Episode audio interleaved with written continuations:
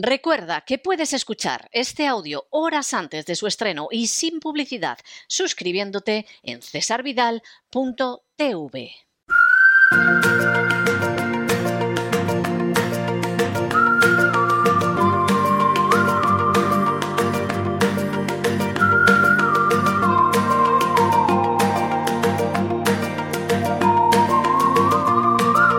La economía que se fue con Roberto Centeno. Estamos de regreso y ya lo saben ustedes, aparten cualquier cosa fumable, coloquen el respaldo de sus asientos en posición vertical y abróchense los cinturones porque acaba de llegar don Roberto Centeno y vamos a sobrevolar la realidad económica nacional e internacional. Ojalá fuera la economía que se fue, que va, que va. Es la economía que sigue pesando sobre nosotros y lo que te rondaré morena. Muy buenas noches, don Roberto. ¿Por dónde nos vamos a mover hoy? Bueno, pues eh, si le parece, vamos a hablar, mm, empezar eh, con el tema de Argelia, que es un tema que conozco bien porque lo viví. Bueno, ha tenido usted un éxito tremendo este fin de semana contando, aunque fuera someramente, su experiencia del tema de Argelia. O sea que yo no le perdonaría si no empezara contándonos la cuestión de Argelia a todos. Muy bien. Pues eh, mire, eh, querido César, queridos amigos, eh, mm, los grandes contratos de gas de Argelia los negociamos y los firmamos el que fue el más grande empresario español de todo el siglo XX, Rafael del Pino, que en paz descanse, mm, creador de Ferrovial, y que por hacerle el favor a un amigo que era entonces ministro de Industria, eh, se encargó de negociar, de, gasificar de alguna manera, de sentar las bases de la mm, gasificación del país. Entonces, eh, mm, tuvimos que ir en muchas ocasiones a Argel, hicimos muy buenos amigos mm, entre los argelinos eh, de Sonatrac, que Sonatrac es la empresa nacional eh, petrolera energética del país y eh, eh, llegamos a firmar los acuerdos y pusimos en marcha, hicimos los estudios para conectar por gasoducto en forma directa Argelia y España. Luego los que vinieron después, en, en, la época de la transición desastrosa, que eran unos listillos, dijeron, hombre, si es, más fácil, es más barato hacerlo por Marruecos, porque entonces en la distancia de agua que hay que atravesar es mucho más pequeña y es a mucho menos profundidad, que es el estrecho de Gibraltar. Y estos mentecatos pues hicieron el otro gasoducto, en vez de duplicar el que habíamos diseñado Rafael del Pino y yo. Rafael del Pino era ingeniero de caminos ¿eh? y de esto sabía más que nadie. De muchas cosas sabía más que nadie. Bueno, de esto y de navegar, ¿eh? que era su pasión. Eh, en vez de duplicar lo que lo tendría que haber hecho estos imbéciles, lo pasaron por Marruecos y pasó lo que Rafael dijo que pasaría cuando mm, se consideró esta posibilidad.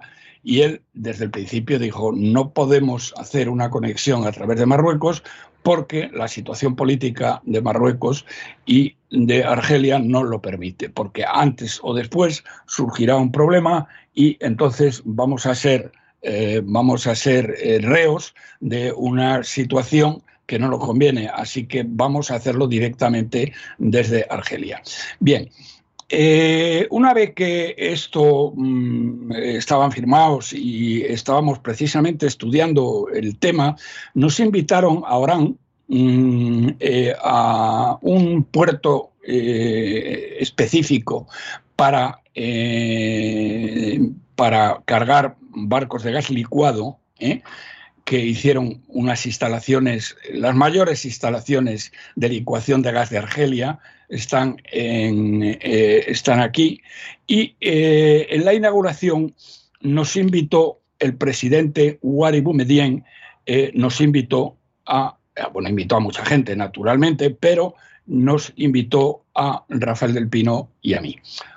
Medián eh, era coronel, era un patriota argelino y era una persona mítica. Fue el libertador, el que ganó la guerra a los franceses. Sí, realmente sí. sí. Eh, y era un ídolo aparte de que tenía una personalidad magnética, era inteligentísimo, etcétera. Bueno, total, nos invitaron y eh, el, festejo tuvo lugar en una zona de dunas, en la playa, en una playa cerca de Orán, eh, donde instalaron toda una serie de jaimas eh, y sirvieron la comida típica argelina del cordero, el cuscús, en fin, comida típica árabe, por mm, decirlo de otra manera, no solo argelina. Y al final de la comida vino un coronel de la Guardia eh, de la Guardia Personal del presidente Humedian y nos dijo que quería vernos el, presidente Humedian. Fuimos a una jaima que, donde él estaba, preciosa, con unas alfombras eh, preciosas, presas preciosas, y eh, nos recibió con un cariño y un calor verdaderamente, eh, vamos, que, no, que no, no, nos merecíamos, por lo menos yo. Bien, estuvimos hablando de lo que habíamos firmado, de lo que suponía, y entonces el presidente Boumedien le dijo a Rafael, mire usted, don Rafael, sé que es usted un buen conocedor de Argelia y amigo de Argelia. Nos habían invitado a, cosas, eh, por ejemplo, nos habían invitado en, el, desierto a, unas, eh, a unas pinturas rupestres que estaban a 500 kilómetros al sur de Argel. Bueno, nos habían tratado siempre de maravilla. Entonces, dijo, sé que es usted un gran amigo de Argelia y además un gran conocedor de la política del Magreb. Y digo, le quiero eh, pedir lo siguiente. Cuando usted vuelva a Madrid esta noche, ¿eh? Eh, pídale una entrevista al presidente de su gobierno y dígale lo siguiente. Argelia somos sus amigos, somos sus aliados, pero somos la primera potencia económica y la primera potencia militar del Magreb. Somos el corazón del Magreb. No Marruecos, que les van a traicionar a ustedes, y les van a chantajear porque son gente de la que uno no se puede fiar. Fíense ustedes de nosotros, concentren su política del Magreb en Argel y eh, verán cómo todo va de maravilla. Bueno, este fue el consejo. Y, lo que dijo era verdad. O sea, las cosas como son. Lo que dijo era verdad. Efectivamente. Entonces, eh, mm, mm, bueno, Rafael no tenía que convencerle porque él estaba absolutamente convencido, porque el Magreb, que es no solo, hombre, fundamentalmente es Marruecos, eh, Argelia y, Túnez, técnicamente hablando, pero todos los países que hay alrededor, que son países desérticos, complejos, etcétera, como Mali, como Sudán, no, perdón, Sudán no, pero todos los países subsaharianos también forman parte de alguna manera del Magreb. Eh, mm, y ahora resulta que nos encontramos en la situación inversa a la que, eh, a la que eh, también que en paz descanse, porque ya murió hace unos cuantos años, ¿eh?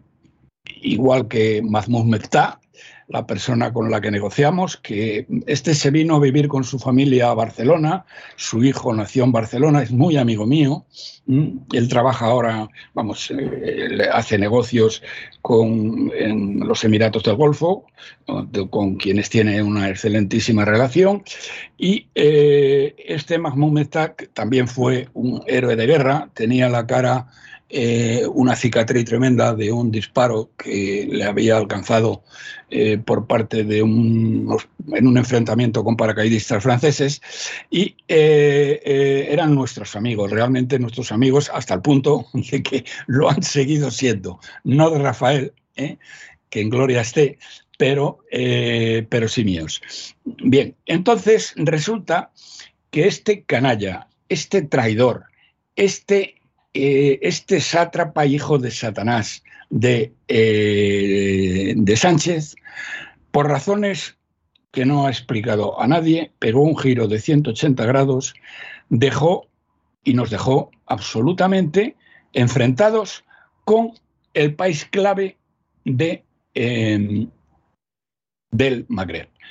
No solo, no solo de, económicamente, como decía, como decía Boumedien a, Del Pino, sino también eh, militarmente. Ahora, eh, aunque en plena guerra de, de Ucrania, no sé el tiempo que tardarán en dárselo, pero han comprado eh, Argelia varios escuadrones del último modelo de cazabombardero ruso, el, Sukhoi 57 eh, me parece que se llama, que es justo con el F, eh, perdón, el F-35 de Lockheed Martin, son los dos mejores cazabombarderos del mundo.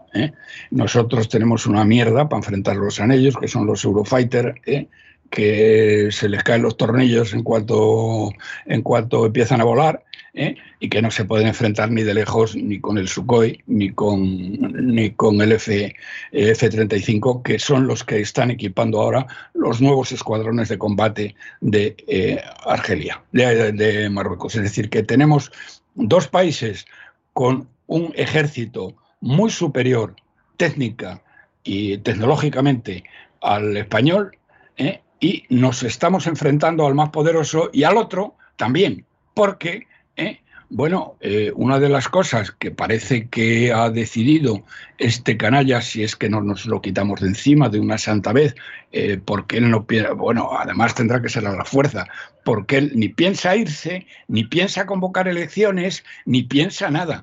Y este tío, este canalla, acaba, aparte de ocasionarnos un daño económico gigantesco con, eh, con Argelia.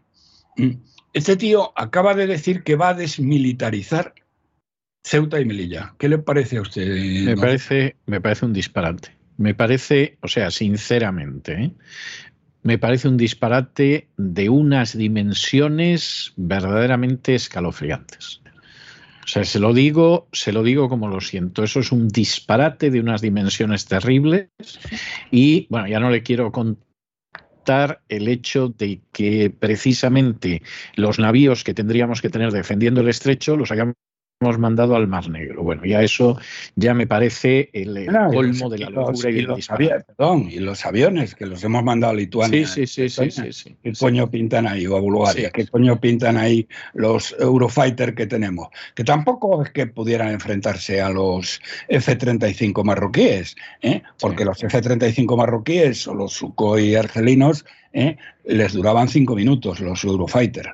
Y este canalla, este canalla eh, eh, ha hecho eso. Verdaderamente, don César, el daño que este miserable traidor está haciendo a este país es algo inimaginable. Algo inimaginable, porque además el poder arreglar esto, si algún día se puede, ¿eh? va a ser muy difícil y va a complicado, muy complicado. no sé si sangre, pero que no, pero sudor y lágrimas el poder rehacer lo que ha deshecho este tío. Y no solo en el caso de Argelia y no solo en el caso de Marruecos, sino en todo lo demás. Porque es que cada día que pasa, no sé si se dan ustedes cuenta de que aparece una noticia que es desastrosa para los españoles. ¿eh? Por ejemplo, acabamos de, acabamos de ver el otro día que la gasolina ha superado ya lo, y el gasóleo han superado los dos euros por litro. Bueno, eh, y, la situación en todo, en todo, en todo, eh, eh, pues es que es, es verdaderamente terrorífica, terrorífica. Porque, mm, dicho esto de Argelia, en definitiva, lo que estoy subrayando es cómo mm, Guari Boumedien le dijo a Rafael del Pino la verdad. Es decir, miren ustedes, nosotros somos sus aliados y somos sus amigos. Y Marruecos ni van a ser aliados ni van a ser amigos suyos jamás. ¿eh? ¿Cómo es posible? Eso, eso es totalmente cierto. ¿eh? ¿Cómo es posible que estos miserables... Bueno, claro, si tenemos un ministro tenemos un ministro de, bueno, eh, hemos tenido, estamos teniendo unos ministros de exteriores que no hay por dónde cogerlo. Este es como Torrebruno en tonto. ¿eh? Además se parece mucho a Torrebruno, el, el, ministro que tenemos. Entonces, ¿qué es lo que ha hecho? Pues ir llorando a Bruselas ¿eh? y diciéndole a Bruselas no sé qué. si estos imbéciles piensan que el gobierno argelino se va a arrugar porque Bruselas diga A, B o C, ¿eh? o diga que le parece muy mal el tema, es que no conocen a los argelinos. ¿eh? No, no tienen gente muy leal. Ni la menor idea. Pero, pero eh, si algo no son, son cobardes. Y no se tiran faroles y cumplen lo que y cumplen cumplen lo que firman y cumplen lo que prometen. Entonces, claro, que ahora nos encontremos en guerra prácticamente, por, con o si quieren ustedes para no exagerar, con las relaciones diplomáticas rotas, prácticamente rotas, con el país clave del Magreb y eh, a cambio de nada, porque como decía muy bien Guarebu Median, los argelinos, de, perdón, los marroquíes ni son sus aliados, ni son sus amigos, ni lo serán nunca. ¿eh? Entonces. Es cierto, es verdad. Es que eso de verdad que no tiene discusión alguna. No tiene discusión. O sea, vamos a ver, hay, hay enemistades históricas que, por supuesto, pueden cambiar en algún momento. ¿eh?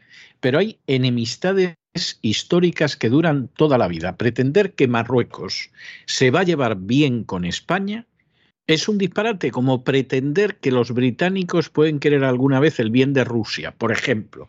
O sea, es que hay situaciones que no y que no, y que ir por ese camino es ir hacia el desastre. Y toda la gente que ha estado sirviendo de lobby a Marruecos durante décadas en España han estado siendo traidores objetivos.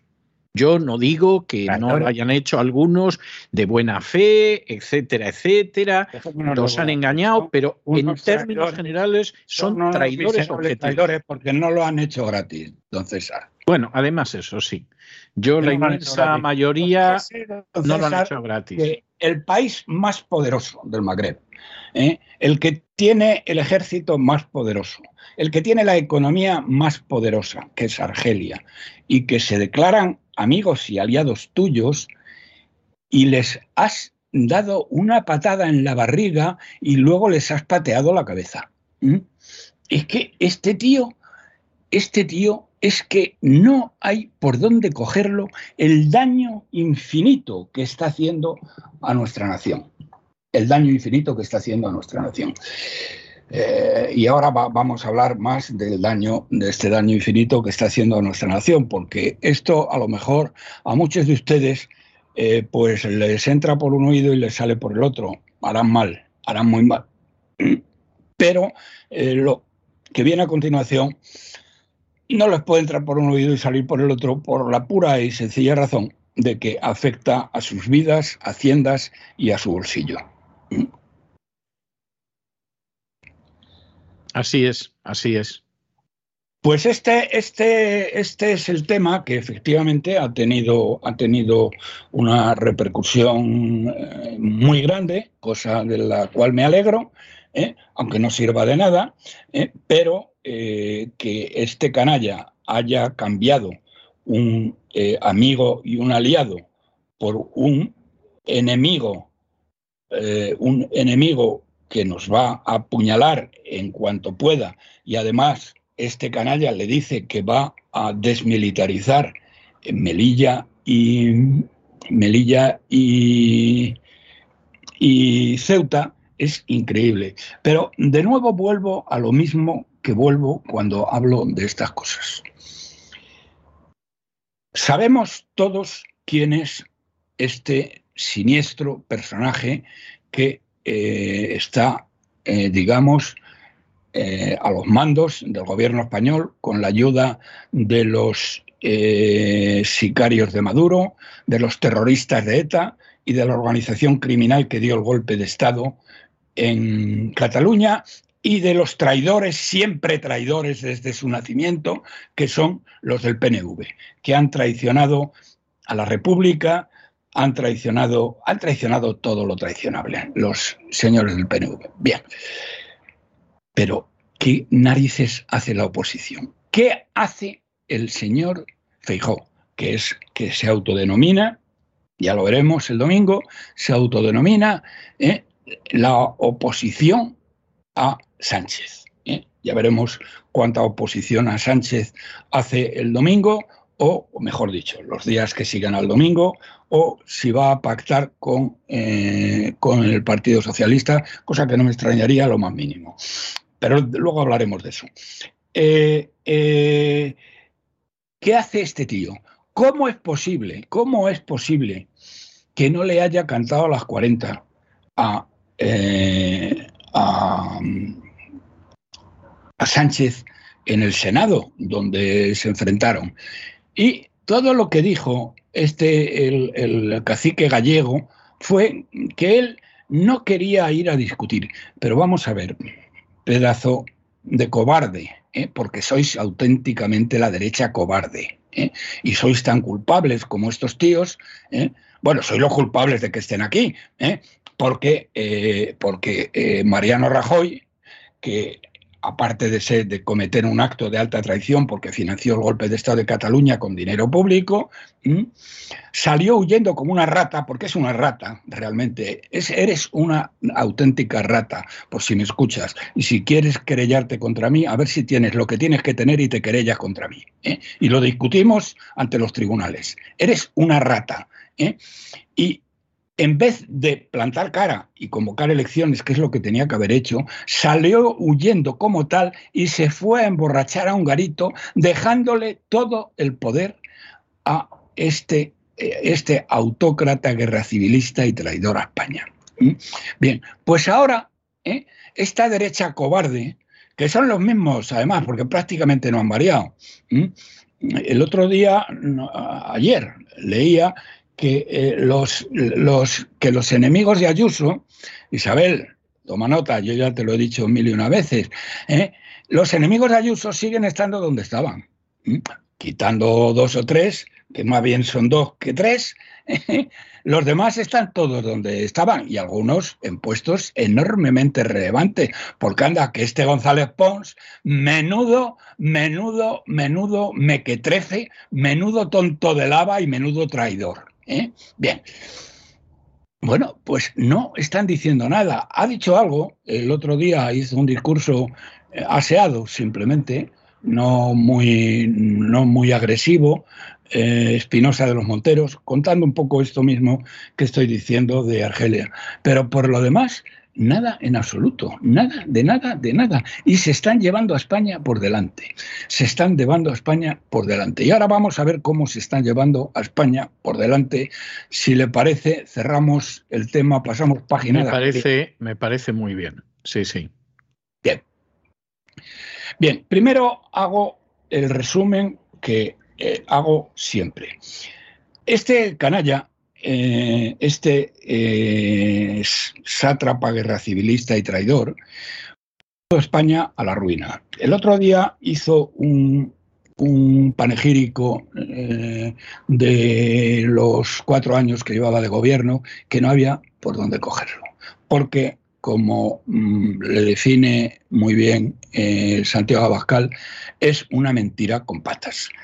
Y como le define Stanley Payne, ¿eh? el gran historiador norteamericano, eh, digamos, probablemente, no sé si... Gran, gran, amigo mío, sí. Posiblemente el mejor hispanista vivo en estos momentos. Bien. La verdad en España es lo contrario de lo que dice... Eh, de lo que dice Sánchez. Bien, pues este tío que presume de ser el que mejor lo ha hecho del mundo mundial, ¿eh? la OCDE, se lo vuelvo a recordar, se lo he dicho más veces, pero se lo vuelvo a recordar, ha señalado y ha cuantificado que Pedro Sánchez, el gobierno de la hoz y el martillo que preside Pedro Sánchez, eh, es el que peor gestión económica ha hecho del mundo desarrollado, es decir, de los 37 países que son la OCDE, más una serie de cuatro o cinco que monitoriza. El peor de todos, ¿eh? el gobierno de Sánchez de la hoz y el martillo. la peor gestión económica. ¿Cómo se atreve? ¿Cómo osa? Y tú, Feijó, pero ¿quién coño tienes ahí asesorándote económicamente? ¿Eh? Es que no te pueden contar estas cosas, porque estas cosas están escritas, están escritas en los papeles de la OCDE. Es que no leen ni siquiera los papeles de la OCDE. No, no, no, no se los leen. se lo digo sinceramente, no lo creo. Yo, yo, dice, yo lo que quiero es tener un diálogo, un diálogo tranquilo, pero vamos a ver, pedazo de miserable, y ahora me estoy refiriendo a Feijóo. ¿Cómo vas a tener un diálogo tranquilo con un tío que está destruyendo tu patria? ¿Me lo quieres explicar? ¿Cómo se hace eso? Continúo. Ha empobrecido a las familias españolas cuatro veces más que la media de la OCDE. Cuatro veces más, señoras y señores. Y dice el tío, y dice el tío que ellos se preocupan por, eh, digamos, por mejorar el nivel de vida de los españoles. Cuatro veces menos. De hecho, y ya lo hemos dicho aquí, hay ocho países que de toda la vida de Dios, europeos, de toda la vida de Dios, han sido más pobres que España, caso de Chipre, caso de Lituania, caso de Chequia, caso de Eslovenia, caso de Malta, ¿eh? y que ahora nos han superado.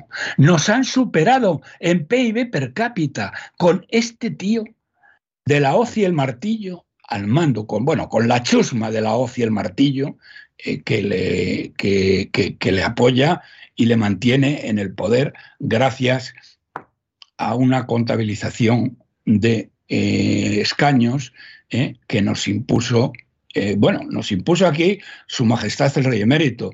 Yo con Su Majestad el Rey Emérito nunca me he metido, o me he metido muy poquito, de sus trampas eh, eh, sus trampas económicas y la parte que corresponde al petróleo lo conozco mejor que nadie, pero lo que, eso se le puede perdonar. ¿eh? Pero lo que no se le puede perdonar al rey emérito, y yo no le perdono ni le perdonaré nunca, es que firmara una constitución que nos robaba la democracia y nos imponía una oligarquía de partidos, que hacía legales a partidos que son ilegales en todo el mundo porque quieren la destrucción de la nación, y eso no sucede en ninguna constitución del mundo, ¿eh?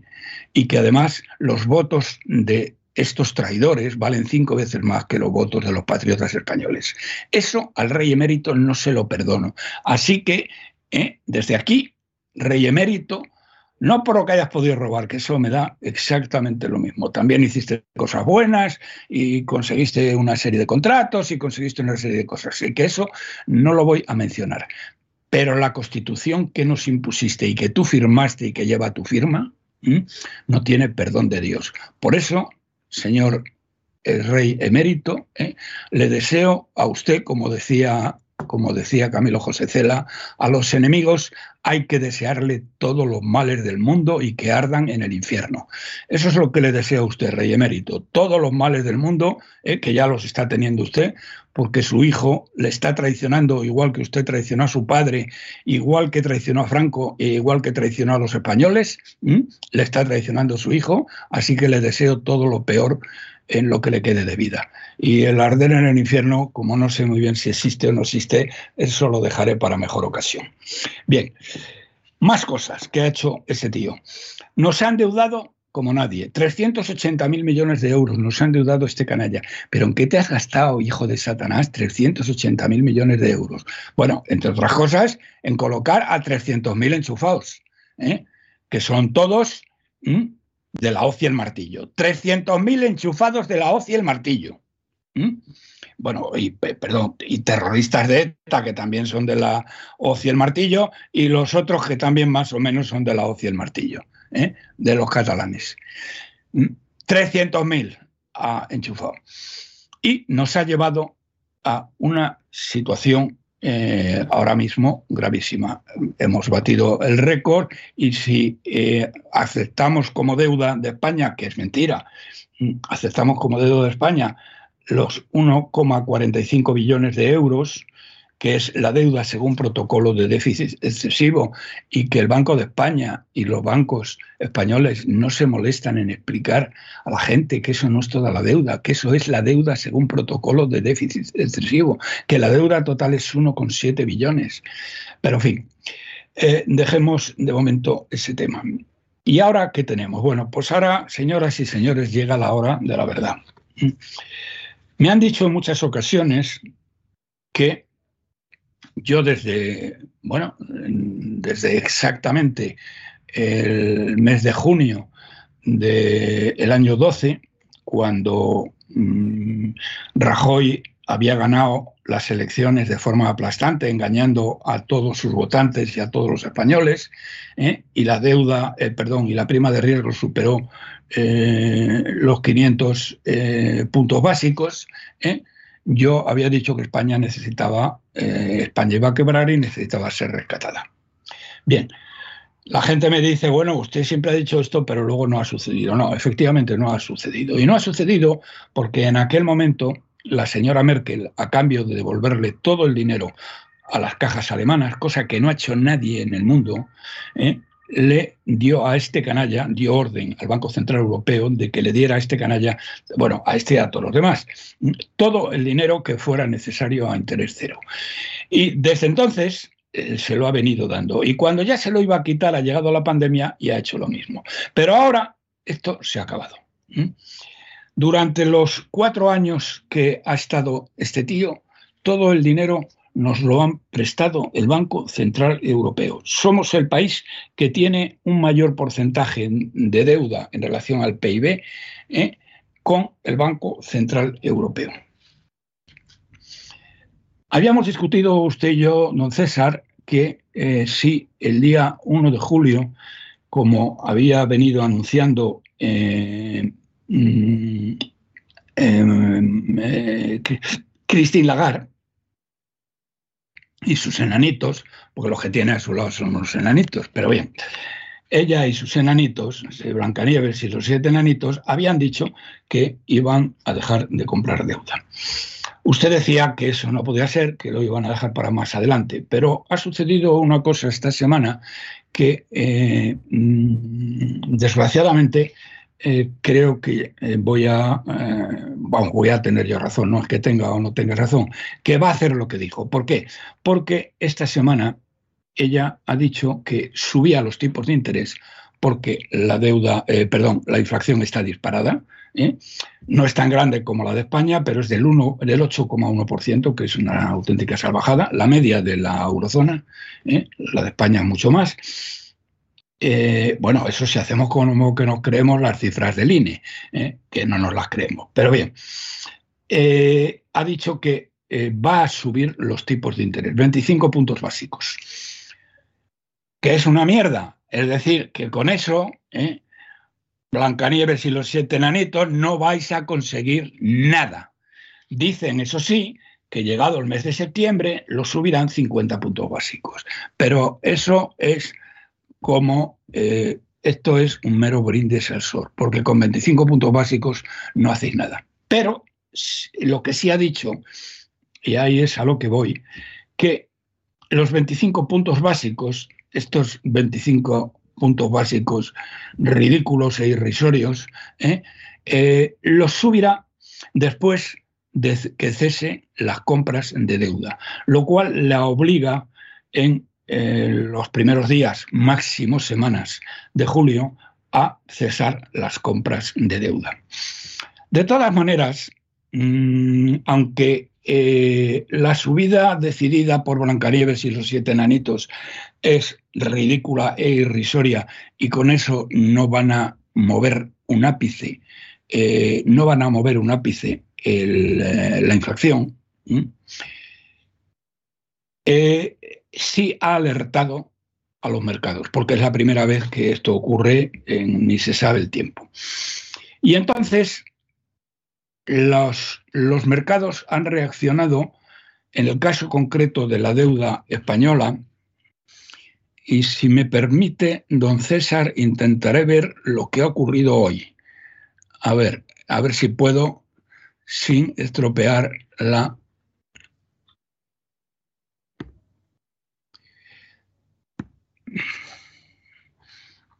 A ver, eh, tipos, estoy poniendo tipos de interés eh, bonos a 10 años.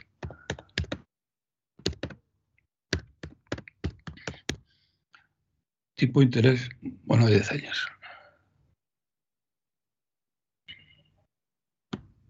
¿Y qué nos encontramos ahí, don Roberto? Pues tremebundo. Vamos a ver, he hecho bien en, en hacerlo y ahora les explico por qué.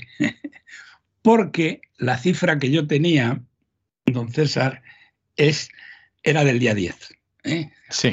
nada, anteayer, 2,74. ¿Mm? Fíjese, fíjese ¿eh? que, eh, bueno, iba a decir, ha habido dos días laborables. El lunes, es decir, ayer, 2,74, fíjense ustedes, 2,99. Y hoy, 3,04. Bueno, vamos a ver. ¿Qué significa esto, señoras y señores? ¿Qué significa esto? Me alegro de, haber hecho y corrido este pequeño riesgo de que eh, hubiera interrumpido la emisión. Miren ustedes, según eh, los presupuestos generales del Estado de esta panda de mentirosos, eh, que ya lo, dijimos aquí por activa y por pasiva, en lo que se refiere a los tipos de interés, que ahora les explicaré por qué son tan importantes, que más o menos lo pueden intuir, ¿eh? Iban en los presupuestos que están en Bruselas, iban a oscilar este año, iban a empezar en el cero, que es en lo que estaban en diciembre, y a final de, de, este año iban a llegar al 0,9. El año que viene, don César, iban a ir al 1,1. Y al año siguiente, el 24, al 1,2. O sea, fíjense usted, ¿qué tenemos? Si esto fuera verdad, como estamos a mitad de año, en este momento tendría, los tipos de interés tendrían que ser del bono a 10 años del 0,45. Tenemos, señoras y señores, 3,04%. Es decir, es decir, pues miren ustedes, 5, 6, 5 por 6 veces más. Los tipos de interés han subido 6 veces más, 6 veces más de lo que está escrito en los presupuestos generales del Estado y que todavía no lo han cambiado. El 304%, el 304%. Pero es que en el último mes ha subido un 1%. Y por las cifras que les estoy dando, 2,74 el viernes, 2,99 el lunes y 3,04 hoy, martes 14 de junio del año del Señor de 2022, está en 3,04. ¿Qué es lo que pasa? Bueno, eh, primero, mm, las hipotecas, eh, aquellos que lo tengan a tipo variable, ¿eh? bueno, los, mm, los van a crujir, los van a crujir.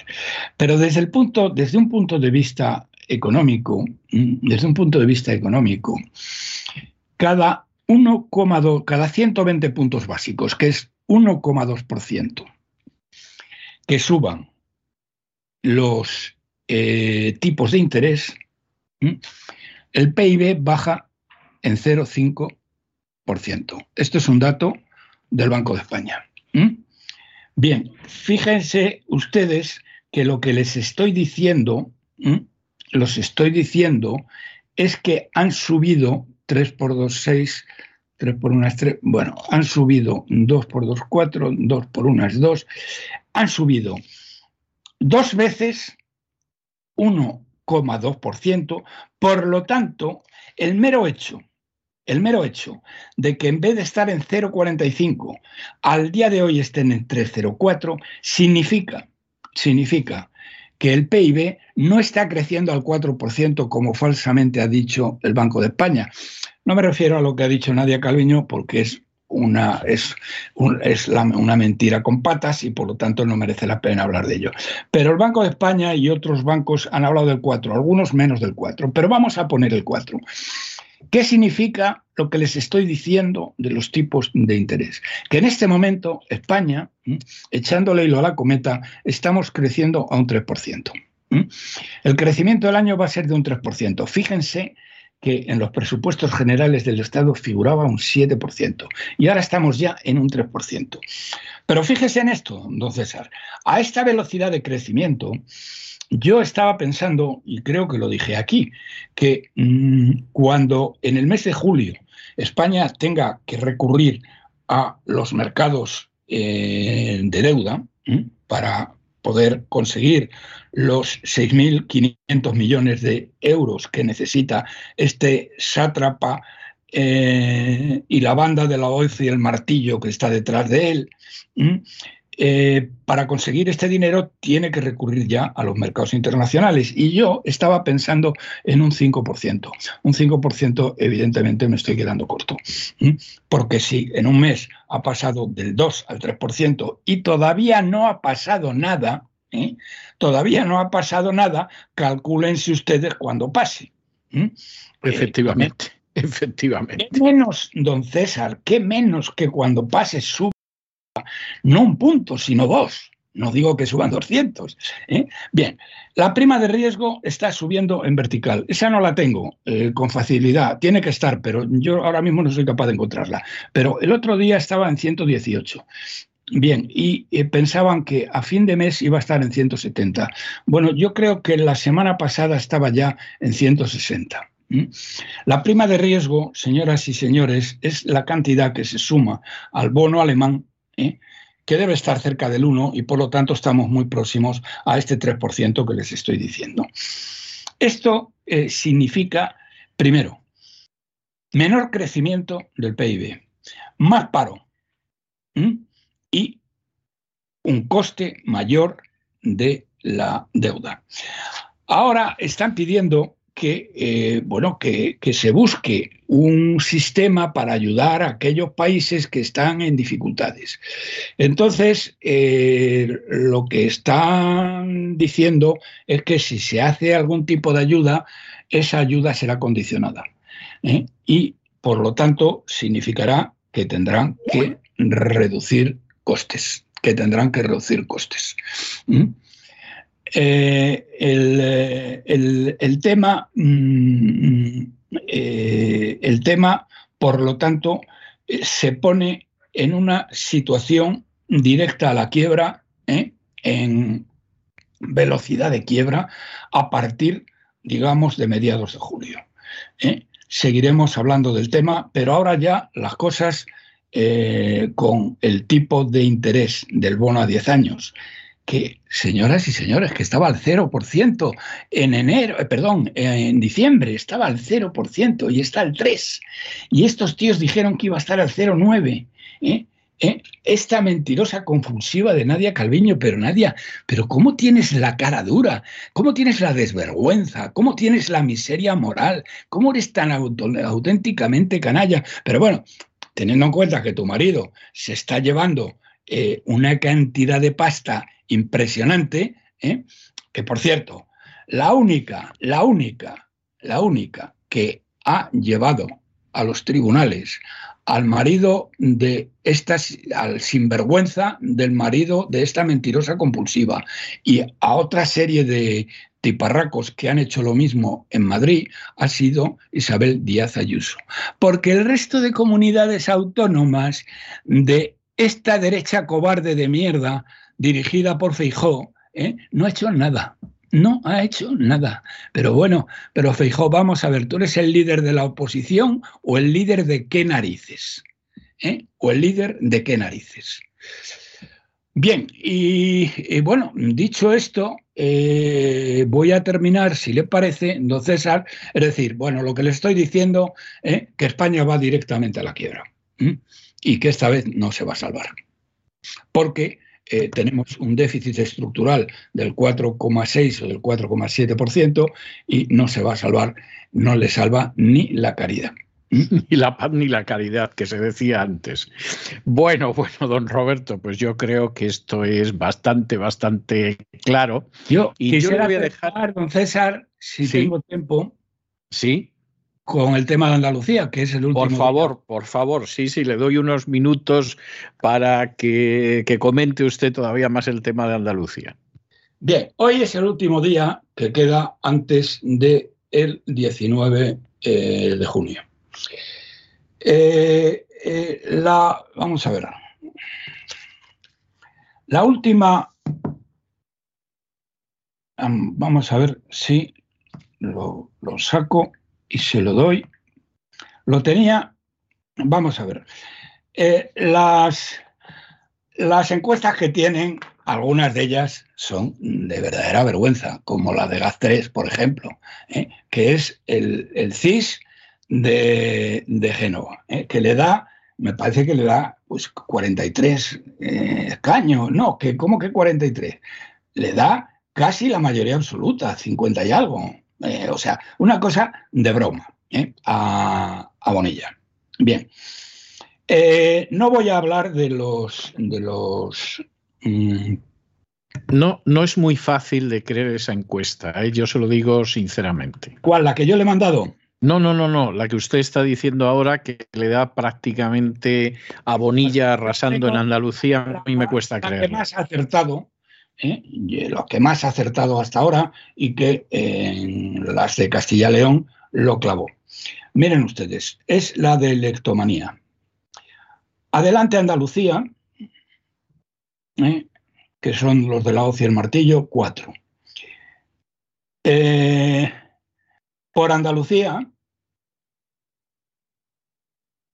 más de la hoz y el martillo. Ah, bueno, estos de la hoz y el martillo pierden 13 escaños, ¿eh? O sea, tenían 17 y se quedan en 4, de lo cual... Lo cual no es sorprendente por, lo que ha pasado, porque no han tenido poder, se han dividido. Me llena, de, me llena, de, felicidad. ¿Qué quiere me imagino, Le creo, sí. Bien. Eh, esto ya no me llena de felicidad. El PSOE, 32. ¿Cómo es posible, señoras y señores, que con el daño infinito que está haciendo a esta nación y en Andalucía en particular, este canalla de Sánchez y el Partido Socialista, que es el, que más daño ha hecho a España en toda su historia, pero es que ahora mismo es el que más daño está haciendo. ¿Cómo es posible que estos tíos del PSOE vayan a sacar todavía, vayan a sacar todavía 32 eh, escaños? Bien, Luego llega Ciudadanos, que ante mi sorpresa le da tres. No sé, espero que se equivoque. Luego está el PP, 40 años, no 50 y tantos como le dan esto. Y luego Vox, que consigue, según esto, 25 escaños. Bien. Que es bueno, es, es verosímil. O sea, escaño arriba, escaño abajo puede ser, sí. Ya, pero yo aquí es eh, lo que tengo que decir, y se lo he dicho además, se lo he dicho. Eh, bueno, le he escrito, mm, eh, se lo he mandado a usted también, mm, y mm, las cifras que Olona no está empleando. Vamos a ver, el, el, el leitmotiv del el gran eh, digamos, lo que está vendiendo Bonilla a los andaluces, que son muy desmemoriados, muy desmemoriados, es que ha hecho una gestión cojonuda. Económica, ¿eh? Económica. Bien. Y Olona no le está contestando. Supongo que porque no la dejan. Yo he hecho. Bueno, ha habido, se han filtrado instrucciones en el sentido de que se evitara un ataque severo contra el Partido Popular, porque va a haber que gobernar con ellos. Entonces, ya, pues pero, aquí vamos a hacer lo que vamos a hacer. Parece, eso me parece eh, inaudito. Bueno, yo, no le quito, no le quito a usted la razón, pero, pero quiero decir que eso es lo que se ha filtrado. Le voy a decir eh, lo que he hecho. Eh, bueno, aparte, eh, bueno, he redactado un Centenator que les resumo a ustedes para que vean el desastre que es este tío. este Bonilla, que dice que gestiona, ha gestionado Andalucía de una manera maravillosa, ha hecho caer el PIB per cápita de Andalucía un 7,4%. El PIB per cápita de Andalucía, por primera vez en la historia, está por debajo, lo ha hecho caer por debajo del de Extremadura y del de Melilla. ¿eh? Era, cuando él llegó al poder, la cuarta provincia más pobre, la cuarta región más pobre de España, ¿eh? y ahora es la segunda. Eso es lo que ha conseguido este tío. La tasa de paro, según las últimas cifras de hace dos meses del, del, del, INE ¿eh? es la más alta de España, el 20,4%. El 20,4%. Y hay 70.000 enchufados en la Junta de Andalucía y los diversos chiringuitos que tiene, 70.000 enchufados, que dijo que iba a acabar con todos. Bien, bueno, yo he hecho esta lista y algunas pequeñas puntualizaciones más, pero básicamente esta lista, y aparte de haberla publicado, ¿eh? yo se la he mandado a usted, entre otras personas, lo he hablado con mi querido amigo, ¿eh? el mejor torero de todos los tiempos, ¿eh? Morante de la Puebla, que somos muy amigos de la época de Antonio García Trevijano y hemos conservado una amistad enorme. Además es una persona que está muy interesada por todo, bueno, por todo lo que es eh, la literatura, todo lo que es la historia y todo lo que es la política que le está afectando. No es un torero tradicional, sino un torero. Eh, y entonces le he dicho, digo, mira, mm, mm, eh, que estoy convencido, estoy convencido de que Santiago, y los cuatro eh, personas alrededor de una mesa camilla, que son los que dirigen el partido, eh, le han prohibido a Lona sacar esto. Como tú la conoces, yo no conozco a Lona, eh, te ruego que le hagas llegar estas cifras. Y le he mandado estas cifras a Morante. Y Morante me ha prometido que se las pasaba a Lona. Por lo tanto, ¿qué les quiero decir? ahora me consta, me consta, porque esto fue anteayer, me consta que Olona tiene estas cifras. ¿Sabes las cifras? Probablemente las sabías antes de que yo te las dijera y te lo han prohibido. Pero bueno, ahora ya tendremos la seguridad de que si teniendo estas cifras no tomas la decisión de machacar a Bonilla y aplastarle, porque es que con esto le aplastaría, porque es que la gestión que ha hecho que le haya adelantado Extremadura, Andalucía económicamente, que le haya adelantado Melilla, ¿eh? que haya que sea el líder de paro de España, que haya 70.000 enchufados en la Junta que ganan 37.000 euros, ¿eh? frente a 14.000 euros que ganan la gente del sector privado de media en Andalucía, que son los que pagan toda esta fiesta. ¿eh? Mira, Olona, mm, esas cifras las tienes, te las ha pasado te las ha pasado Morante. Así que espero, espero que las utilices. Claro que probablemente ¿eh? tu jefe te dirá lo que has dicho tú, eh, César, que, que, va a haber que gobernar con ellos y que por lo tanto no conviene enfadarlos. Pues mira, yo estaría encantado de que eh, le pudieras quitar 10 escaños a Bonilla y que ellos tuvieran 30 y tú 35 ¿eh? si das estas cifras que te habrá entregado Morante de la Puebla. Y esto es todo lo que les tengo que decir. El próximo martes, pues sabremos qué ha pasado. Efectivamente, el próximo martes, eh, bueno, lo sabremos de sobra, seguramente lo sabremos el domingo por la noche, lo que haya.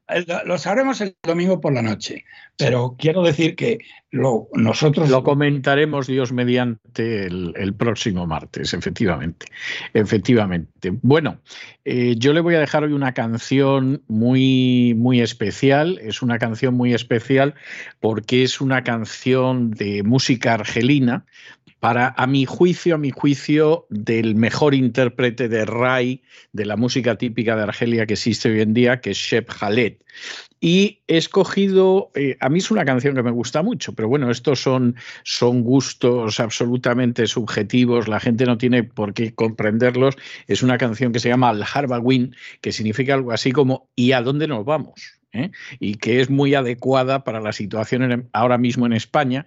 Y además esta es una versión en la que canta Jaleb con Amar, que, que, es una cantante india y la verdad es que les ha quedado bordada. A mí, de todas formas, insisto, la canción me gusta muchísimo, este Al Harbawin, que es, bueno, aquí se ha acabado lo que había dentro del cofre del tesoro, aquí se ha terminado el dinero, no te puedes fiar de nadie. ¿Dónde nos vamos? Bueno, pues esto que casi parece una descripción de España, aunque esté cantada en árabe, es lo que le dejo yo esta noche y ya hablaremos la semana que viene, Dios mediante, de lo que ha pasado en Andalucía, que puede pasar cualquier cosa.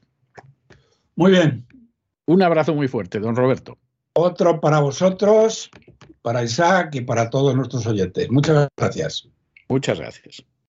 Y con estos compases ciertamente alegres, alegrísimos de Sheikh Haleb, preguntándose a dónde vamos cuando ya no queda un céntimo, cuando no te puedes fiar de nadie, cuando las ilusiones se han desvanecido, etcétera, etcétera, etcétera, casi le falta por decir a dónde vamos desde España o desde otros países. Bueno, pues con estos compases que de todas formas son alegres, hemos llegado nosotros al final de nuestra singladura de hoy del programa La Voz. Esperamos que se hayan entretenido, que lo hayan pasado bien, que hayan aprendido incluso una o dos cosillas útiles y los emplazamos para mañana, Dios mediante, en el mismo lugar y a la misma hora. Y como siempre, nos despedimos con una despedida sureña. God bless you. Que Dios los bendiga.